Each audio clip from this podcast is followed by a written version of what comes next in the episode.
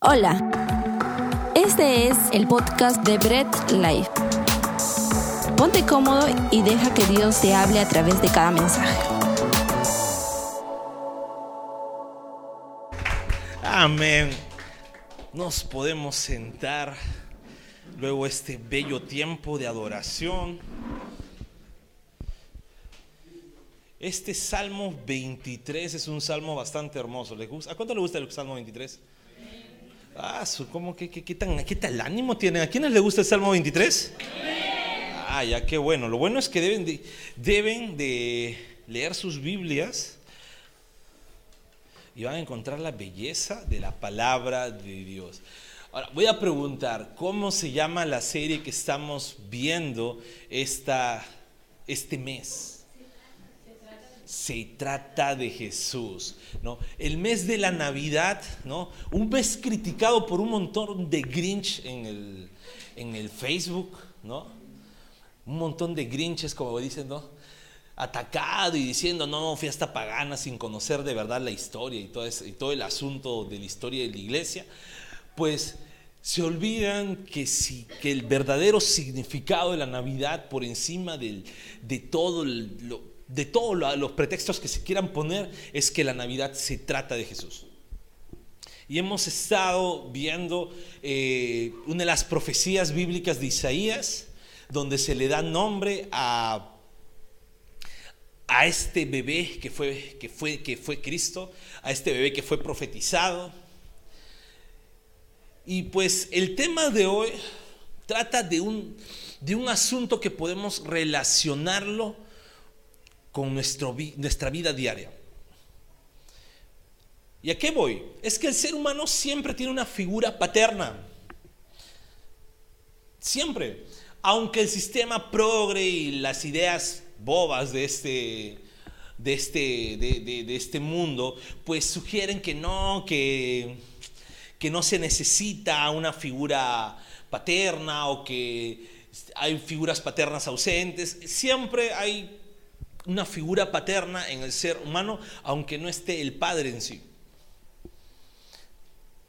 Y aquí empieza lo importante. ¿Por qué? Porque siempre hay una figura paterna, aunque el padre no esté presente. Ya que en algunas circunstancias de la vida, pues la figura paterna puede estar ausente, ¿no? ya sea por algún deceso o ya sea por algún abandono, qué sé yo, eso no, no tiene que ver el tema hoy día, y muchas veces la figura paterna siempre lo va a asumir o la madre, ¿no? Ahí están las madres luchonas, como dicen en el Facebook, ¿no? Que todos los días del padre son felicidades a todas las padres y madres que están ahí, todas esas madres. Sí, sí, ya bien, pero cumplen una figura paterna o tal vez algún familiar, algún tío, algún hermano mayor. O incluso la figura paterna puede ser una persona lejos de la familia. Pero siempre el ser humano tiene una, una figura paterna.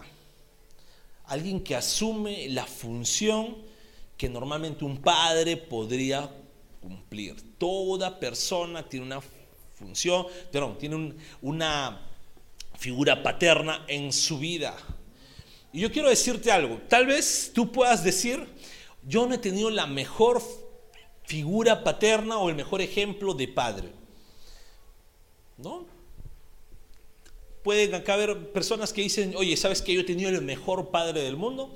Tal vez hay otras personas que dicen, no, yo no he tenido el mejor padre del mundo.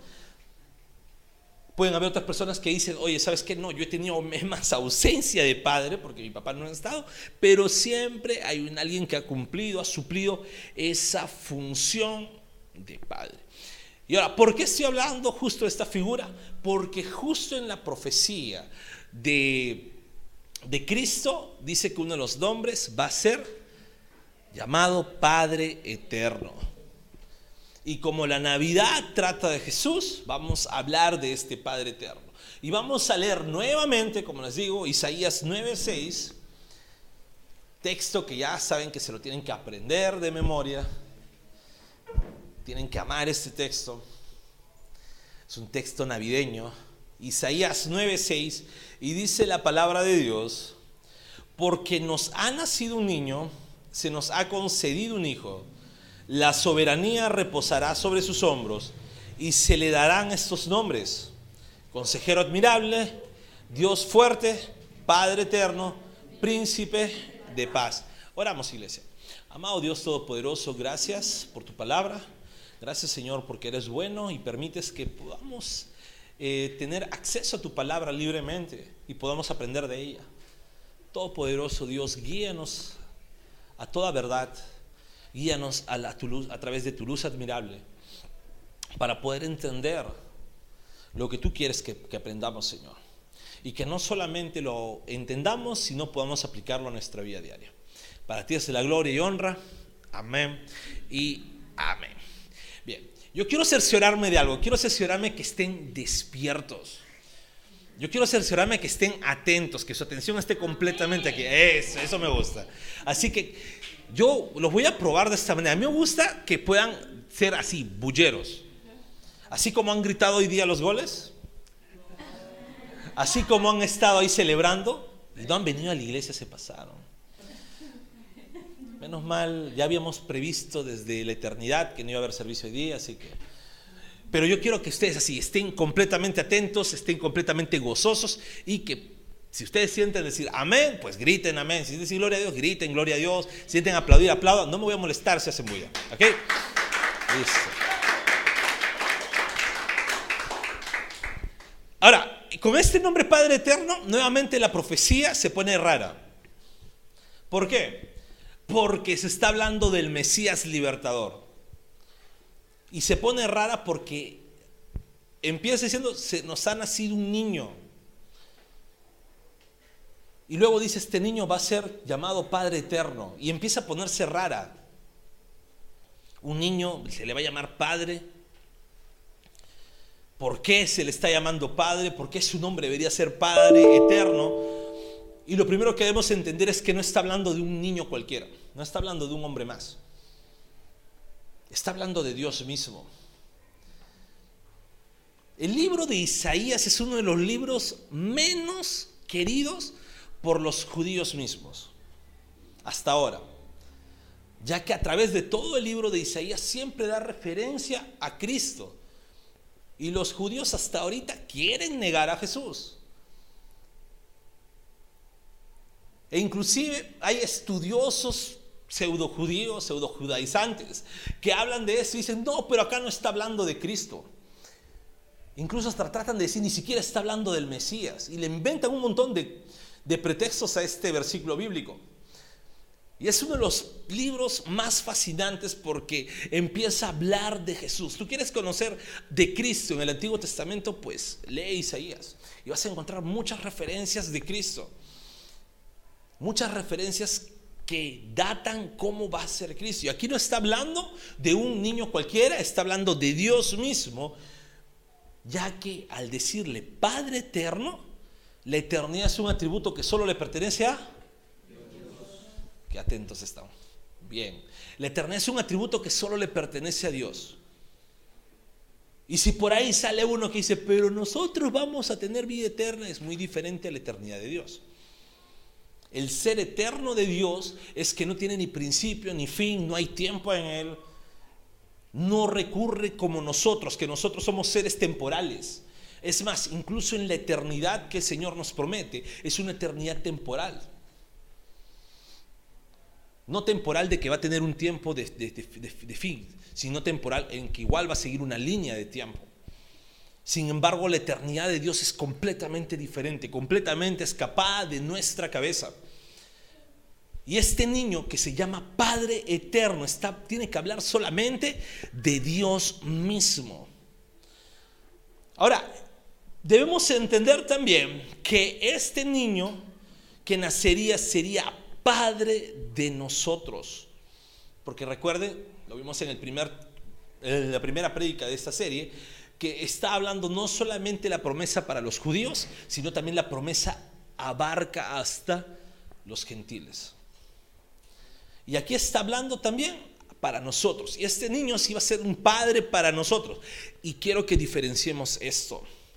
Porque han aparecido muchas sectas que cuando cogen este texto dicen, ¿ves? Jesús también es el Padre. Y debemos diferenciar de Dios el Padre con el nombre de Padre eterno que se le da a Cristo. Son dos cosas muy distintas. En la Trinidad está Dios el Padre, Dios el Hijo, Dios Espíritu Santo, pero es muy diferente a que a Cristo se le llame Padre eterno, porque aquí este nombre está viendo la función que Cristo iba a cumplir cuando venga a este mundo. ¿Ok? ¿Estamos? Listo, genial. Ahora, hay tres funciones básicas de un padre y que el pueblo de Israel, por la situación que vivía, por su desobediencia, no veía claro. Y yo quiero decirte esto, cuando hay circunstancias adversas a nuestro alrededor, nos opaca el panorama. Ah, se quedaron calladitos. Cuando hay circunstancias adversas a nuestro alrededor, se nos opaca el panorama. Tú puedes tener muy claro la doctrina bíblica. Puedes saber mucho de teología, puedes saber mucho de palabra, puedes ser una persona de mucha oración, pero cuando hay circunstancias adversas, se nos tapa el panorama. Les cuento algo gracioso y espero que cuando lo vean no me, no me dé un jalón de orejas. Mi suegra es una mujer de mucha oración. ¿No? Es una de las mujeres que conozco que entra a tiempo de oración y cuando se agarra con mi mamá en oración, ¡ah! no hay, quien las pare. Pero mi suegra es así, de mucha oración, mucha fe, todo. Ora cuando ora por personas, pues eh, ora, le gusta orar por las personas, por sanidad y todo el asunto. Pero cuando ella se enferma, ya está con un pie en la tumba para ella. Cuando ella se enferma, qué fe ni qué fe está, pero, ay, ¿qué, ¿qué me va a pasar? Y todo. Y no es que ella no tenga claro que el Señor es poderoso para sanar, o no es que ella haya perdido la fe en el Señor, solamente que cuando hay circunstancias adversas, se nos opaca el panorama. Y el pueblo de Israel estaba viviendo una circunstancia adversa acá. Eh, habían sido, eh, estaban siendo dominados, atacados por ahí, guerra civil interna. Ellos habían perdido el panorama de lo que significa ser padre y lo que significa tener un padre. ¿Y cuáles son esas tres funciones principales de un padre? Es que el padre provee, el padre cuida y el padre corrige. El Padre provee, el Padre cuida y el Padre corrige. Tengamos en claro esto para lo que viene nuestro mensaje. El Padre provee, el Padre cuida, el Padre corrige. Y si enlazamos con la introducción, esa es la figura paterna que todos siempre hemos tenido. Así haya habido un padre ausente, siempre ha habido alguien que provee en casa, alguien que cuida en casa y alguien que corrige en casa. Sea que le llames papá, mamá, hermano mayor, tío o lo que sea. Siempre ha habido una figura paterna, siempre hay una figura paterna. Sin embargo, cuando la circunstancia es adversa, el panorama se pone oscuro. Ahora, este es el pack completo de un papá. Las tres funciones. Si hay, alguien que no cumple una de las tres funciones, pues no está cumpliendo su función paterna. ¿No? Y los que somos padres, pues podemos dar fe de ello. Si es que yo como papá proveo, cuido, pero no corrijo, no estoy cumpliendo mi función completa de papá. Así que para todos los padres engreidores, tengan cuidado. Ah, se ríen. Ahora, igual, si es que yo proveo y corrijo, pero no cuido, también no estoy cumpliendo mi función de papá. Y si yo no proveo, pero sí cuido y corrijo, ah, qué conchudo, ¿no? También no estoy cumpliendo mi función de papá. Pero el pack completo de papá es eso, proveer, cuidar y corregir, ¿ok? Ahora, el pueblo de Israel no veía esto en su situación, el pueblo de Israel se sentía abandonado por Dios, tremendos miserables. Desobedecen la palabra de Dios y luego reclaman, Señor, nos abandonas. Cualquier parecido con la realidad es pura coincidencia, pero pasaba esto con el pueblo de Israel. desobedecía la palabra de Dios, desobedecía al Señor y luego estaba, Señor, nos abandonaste. Señor, te has olvidado de nosotros. Se les ocultó el panorama. Ellos veían solo la corrección de Dios, porque ellos sabían que estaban siendo corregidos por Dios. Y a veces pasa ello en las circunstancias adversas. O bueno, vamos a ponerlo justo con, este, con el tema de padre. Cuando nuestro papá nos corrige, nos olvidamos que nos provee y que nos cuida. Lo vemos como tirano. Nuestro papá puede habernos en carne, ¿no? En la tierra. Nuestro padre de carne, nuestro Padre terrenal, puede habernos comprado el día anterior, qué sé yo, eh, ya, un PlayStation 5 con dos mandos eh, inalámbricos y todo eso. Puede habernos eh, cuidado de repente dándonos una buena casa, tenemos una buena casa donde tenemos seguridad, el mejor colegio, todo, pero ay si nos corrige este padre es malo, este padre no tiene amor de padre, este papá, uh, le ven los tres pies al gato, ¿no? Empiezan a, criticar al papá, ¿por qué? Porque los corrigió. ¿Qué tiranía de padre me has dado, Dios, decimos? ¿Por qué? Porque cuando papá nos corrige, se nos olvidan las otras dos características. Y en circunstancias adversas, peor. Y esto es lo que estaba pasando con el pueblo de Israel. Y en la profecía, el Señor les dice, este Salvador, este Jesús que nacerá, será Padre eterno. Y quiero que veamos las funciones a Cristo como nuestro Padre eterno. Primero, es nuestro proveedor. Es nuestro proveedor. Y acabamos de cantar, ¿no? Salmos 23. Y el Salmos 23 creo que es un salmo que todo el mundo se lo debe saber de memoria. No, los que vivimos de la época de la escuela dominical, los concursos que era, apréndete Salmos 23. En mi viaje de promoción, ah, vayan buscando Salmos 23, ¿ah? te estoy mencionando Salmos 23 por las puras. Eh, en mi viaje de promoción de primaria, el concurso para poder entrar a la piscina era mencionar el Salmos 23 hasta antes que se apague el fósforo. Ahí, así podíamos entrar a la piscina. Y era un texto que teníamos que aprender todo el capítulo, ¿no? Pero esta vez vamos a leer solamente el versículo 1. Salmos 23, 1 dice la palabra de Dios, el Señor es mi pastor. El Señor es mi pastor, nada me falta. La reina Valera pone en tiempo futuro, nada me faltará. Sin embargo, eh, por el mismo idioma, es un, no recuerdo el, el término técnico, pero es un presente continuo. O sea, es un presente que siempre va a estar ahí. Es que nada te falta en todo momento. No es que, ah, no me, puede faltar ahorita, pero nada me va a faltar en el futuro. No, nada te falta en cualquier circunstancia de tu vida. El Señor es tu pastor y nada te falta. Y esta promesa está por encima de la circunstancia que vives. Está incluso por encima si estás viviendo abundancia o escasez. Y es gracioso porque cuando la Biblia continúa diciendo en verdes pastos o en delicados pastos me harás descansar, ¿Qué se alucina uno?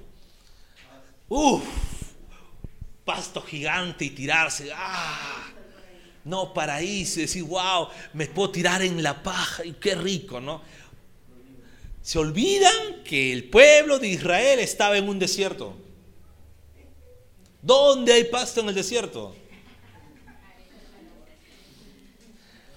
¿Dónde hay pasto en el desierto? ¿Sabes lo que está diciendo el salmista David aquí? Cuando tú ves el pasto donde pastaban las ovejas, valga la redundancia, es un montón de desierto y pequeños pastitos. En medio del desierto, brotes así verdes donde las ovejas pastaban. Esos eran los verdes pastos que David está diciendo ahí. ¿Sabes por qué? Porque David está diciendo, el Señor es tan bueno que el mundo puede estar hecho un desierto, pero siempre va a haber provisión para mí. Entonces, eso es lo que pasa cuando vemos que Jesús es nuestro proveedor. Tú puedes estar en la peor circunstancia de tu vida, pasando la peor escasez. Sin embargo, en medio de esa escasez, tu Padre nunca va a dejar de proveerte. Siempre Cristo va a estar ahí proveyéndote. Ya sea que la provisión sea eh, en lo económico, la provisión puede ser en lo social, la provisión puede ser en lo familiar, qué sé yo. Dios nunca va a dejar de proveerte porque Él es tu Padre eterno. Es tu Padre desde la eternidad. En todo tiempo, en todo momento, confía en que el Señor provee, a pesar de las circunstancias. Amén. Segundo, Dios es nuestro cuidador. Cristo es nuestro cuidador. Yo no sé ustedes, a mí me pasa esto y pude sentir de la misma forma cuando falleció mi abuelo que pasaba de mi papá. Yo puedo tener, tengo 32 años, ah, me estaba aquí datando un año, tengo 32 años y yo puedo estar, incluso no pueden verme así alto, rudo y todo eso, ¿no? Mi barba de leñador, pues dicen, ah, pastor es rudazo, ¿no? Pero aunque no lo crean, me siento muy seguro cuando camino con mi papá. Y no porque, bueno, los que conocen a mi papá saben cómo es, sino porque en sí me siento una seguridad cuando estoy al lado de mi papá. Y no porque, ah, mi papá siempre va a defenderme, no, sino siento esa seguridad a lado de mi papá. Cuando converso con mi esposa de la misma forma, ella me dice, yo me siento bastante segura porque sé que mi papá aún vive. Y pude sentir cuando mi abuelo falleció, en los llantos de mi papá, que él decía, ¿y ahora quién? ¿Quién? ¿Quién? Y yo no entendía. Y era porque él al perder a su papá, sintió esa desprotección, a pesar que mi abuelo era una persona anciana. ¿Por qué? Porque el ser humano siempre, siempre, siempre va a estar seguro cuando su papá está al lado o cuando esa figura paterna está a su lado. Y es Dios quien es nuestro cuidador. Tú y yo debemos sentirnos seguros porque nuestro Padre eterno siempre está con nosotros. En toda circunstancia. Y ve buscando primera de Pedro 5, 7.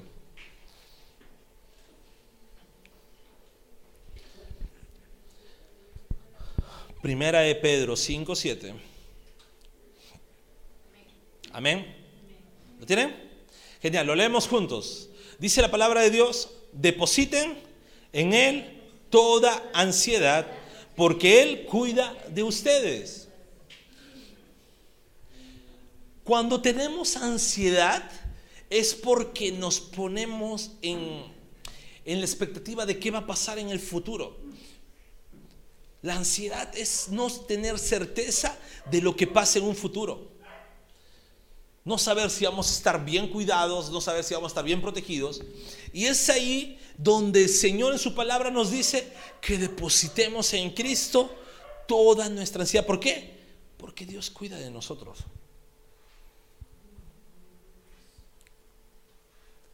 Tú y yo debemos sentirnos protegidos por Dios. Tú y yo debemos sentirnos protegidos por el Señor. Dios cuida de nosotros, cada uno de nosotros, en la circunstancia en la que estemos. Dios siempre va a estar ahí cuidándonos.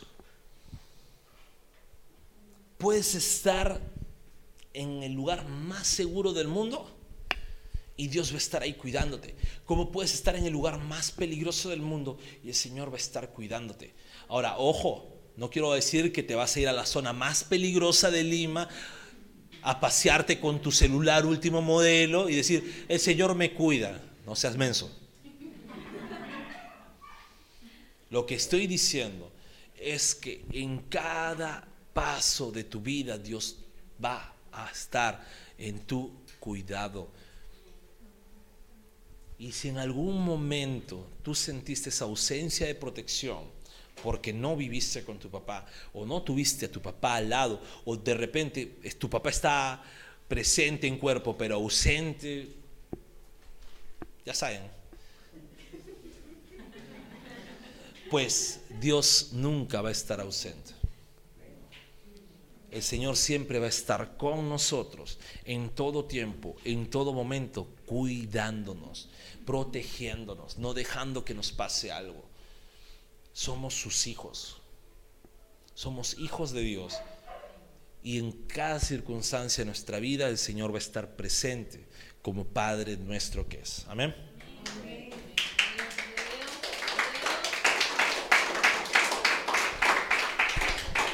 Y viene el tercer, la tercera característica y la que menos nos gusta. La tercera característica que no queremos escuchar, que es corrector. Corrector. Todo chévere cuando nuestro papá nos protege, nos provee. Uf, papito lindo, ¿no? ¿Quiénes éramos así, no? Nuestro papá venía con un pollito a la brasa, papi. Nuestro papá venía con ropita, papá. Nuestro papá nos cuidaba de que nuestra mamá no nos agarra correazos. Pues mi papito, caracho. Pero cuando papá sacaba la correa, este que se ha creído, malo. No nos gusta la corrección. Sin embargo, en medio de la corrección es cuanto más amor el Señor nos demuestra.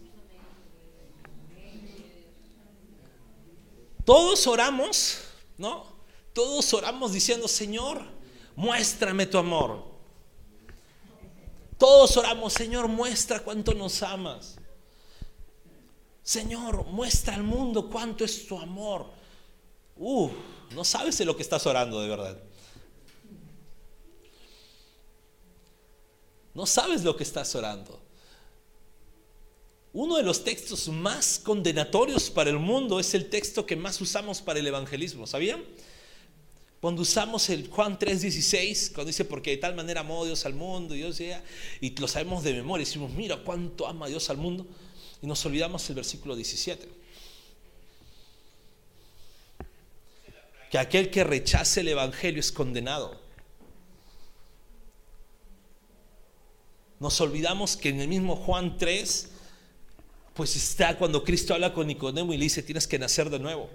Y hace poco escuchaba de un cantante cristiano con muy buena teología que dice, ese nacer de nuevo es la palabra más ofensiva para el ser humano.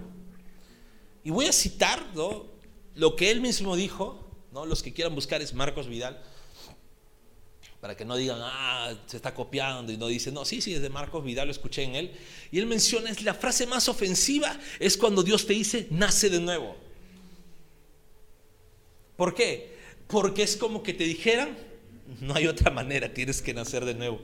No hay solución contigo. Los que tenemos bebé o hemos tenido bebés, o los que hemos tenido algún sobrino, algún hermanito que hemos visto chiquito, imagínate que tú lo presentas y dices, mira, este es mi hijito, y que la persona a la cual tú la presentes te diga, tiene que nacer de nuevo. Porque dice, ¿qué es esto? La placenta. ¿Se dan cuenta? Nacer de nuevo es algo que de verdad debería ser ofensivo porque es lo que te dice, no hay solución contigo porque estás completamente perdido. Nace de nuevo. Es la única solución. Y es ahí donde Dios empieza a corregirnos, enfrentando nuestra carne. Oye, mira, y cuando Dios nos corrige es cuanto más amor nos demuestra. ¿Por qué? Porque dice, ¿sabes qué? Si tú sigues así caminando, te vas derechito al infierno. Pero como ya eres mi hijo, no te voy a dejar así. te voy a ir corrigiendo hasta que vayas por el camino correcto.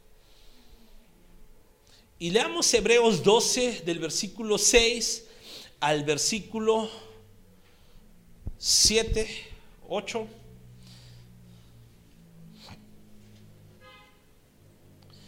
Hebreos 12 del versículo 6 al versículo 8. ¿Ok? Dice la palabra de Dios, porque el Señor disciplina a los que ama y azota, ay, azota a todo el que recibe como hijo. Lo que soportan es para su disciplina, pues Dios los está tratando como a hijos. Y ahí viene una pregunta. ¿Qué hijo hay a quien el padre no disciplina? Si a ustedes se les deja sin la disciplina que todos reciben, entonces son bastardos y no hijos legítimos. Ay, fuerte, ¿no? Miren, hay muchas veces, ¿sabes? Hay muchas veces que el Señor nos disciplina de diferentes formas. Les voy a contar algo gracioso cuando yo me cojo en el vicio de estar mucho tiempo en el celular, el Señor me ha corregido, ¿sabes cómo? Destruyendo mi celular. ¿Y sabes cómo, cómo reacciono yo a veces todo conchudo? ¿Por qué Dios? Así de conchudo soy. Me pongo, en la primera reacción, se me cayó el celular, creo que la última vez me duró una semana después de que ya le había arreglado por tercera vez la tapita. Y se me vuelve a caer y yo, ¿por qué Dios? Renegué, me puse a orar y después me reí. Ah, ya sé por qué. Dios cuando quiere corregirte, lo va a hacer. No te va a dejar. Te va a estar corrigiendo de una y otra manera. Y yo quiero decirte esto, preocúpate cuando no ves corrección de Dios en tu vida. Preocúpate. Es más, si tú no estás viendo corrección de Dios en tu vida, ponte a orar ya mismo y di, Señor, ¿qué pasa? No me digas que soy un bastardo, por favor.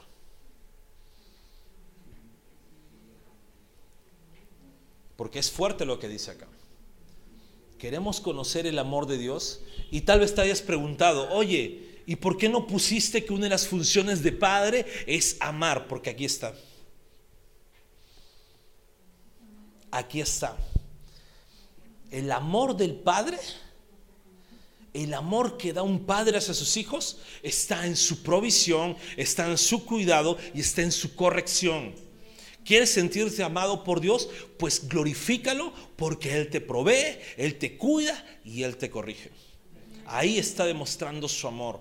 Estos judíos no entendían, estaban completamente cegados por su desobediencia, que no entendían que en esa corrección que Dios les estaba dando estaba su amor. En esa corrección que ellos estaban pasando división y acecho, asedio, estaba el amor de Dios presente corrigiéndolos, no dejándoles como ellos estaban. Dios estaba presente en su corrección. Yo quiero decirte esto y con esto termino. Quiero decirte que el amor de Dios, este Padre eterno, siempre va a estar presente con estas tres características en tu vida. Pero hay un gran problema, que a veces estamos como este pueblo, con el horizonte tapado Estamos pensando en que Dios está completamente lejos de nuestra vida sin pensar que Dios está presente. Sin pensar que Dios está ahí siempre con nosotros. Las circunstancias difíciles lo que hace, ¿qué cosa es? Que veamos a Dios completamente lejos, que veamos a Dios completamente esquivo a nuestra necesidad, completamente esquivo a nosotros. Eso es lo que pasa en nuestra vida diaria en medio de todos los problemas. Sin embargo, déjame decirte que Dios siempre está ahí.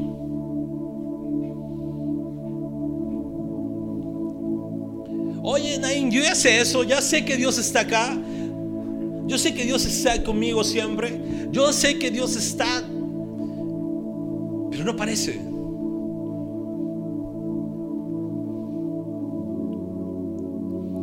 No parece que Dios está aquí conmigo.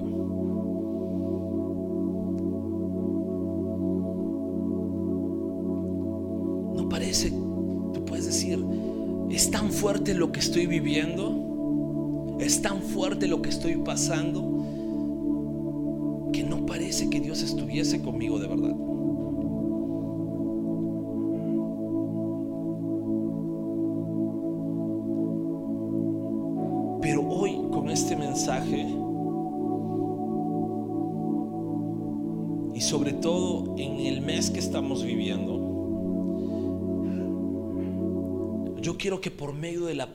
Tú abras esos ojos.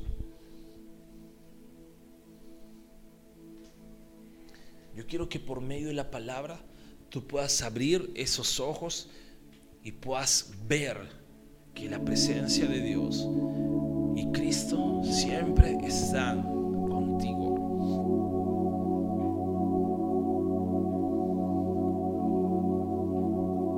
Cuando las cosas van difíciles, cuando un niño pequeño está en la calle y de repente pasa una circunstancia de peligro y el niño lo único que puede hacer es cerrar sus ojos, tirarse en el suelo, llorar y no deja de llorar, no deja de llorar, no deja de llorar.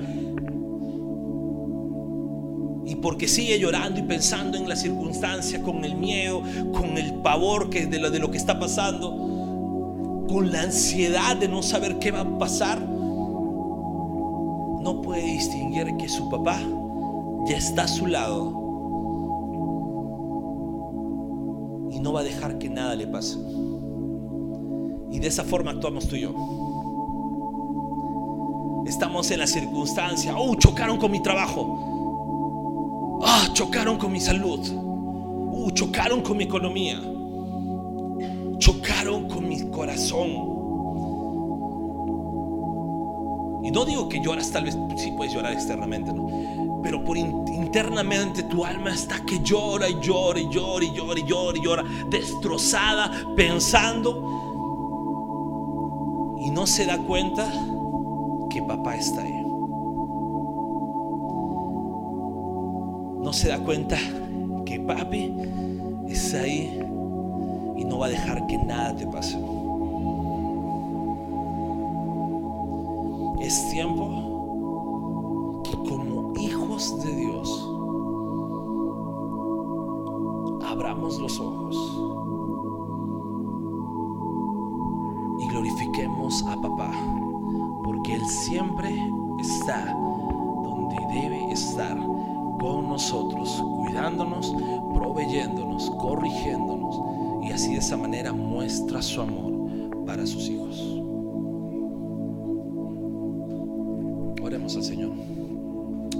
Dios Todopoderoso. Gracias te doy. Gracias te doy, papá, por este tiempo de palabra, este tiempo en el cual, pues, te glorificamos y podemos aprender que tú eres nuestro Padre. Podemos aprender, Señor, que tú eres quien eh, nos cuida, Tú eres quien nos protege. Tú eres quien está con nosotros siempre. Y no nos desamparas, Señor. Tú no desamparas a tus hijos, sino más bien tú estás con tus hijos en todo momento. Perdónanos si hemos creído estás ausente en nuestras vidas. Perdónanos si hemos creído que por algún momento nos abandonaste. Señor, no permitas que las circunstancias de este, este mundo pues nos lleven a creer que tú te alejas de nosotros, sino permite que abramos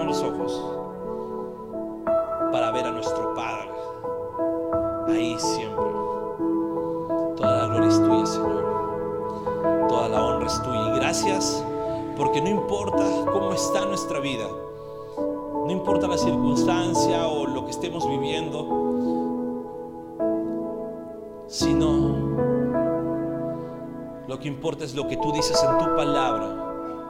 Y en tu palabra tú dices que eres nuestro Padre eterno. Nuestro Padre eterno. Y Señor, te pedimos también que así de la misma manera que nosotros hemos entendido esta verdad, pues podamos exponerla también al mundo entero, predicando a ese Padre eterno que siempre está con nosotros. Toda gloria es para ti, toda honra es para ti. Iglesia, nos ponemos de pie para continuar adorando a nuestro buen Dios. Gracias por escuchar el mensaje de hoy y no olvides compartirlo. Síguenos en nuestras redes sociales, Instagram, arroba Bread Life Family, Facebook Bread Life.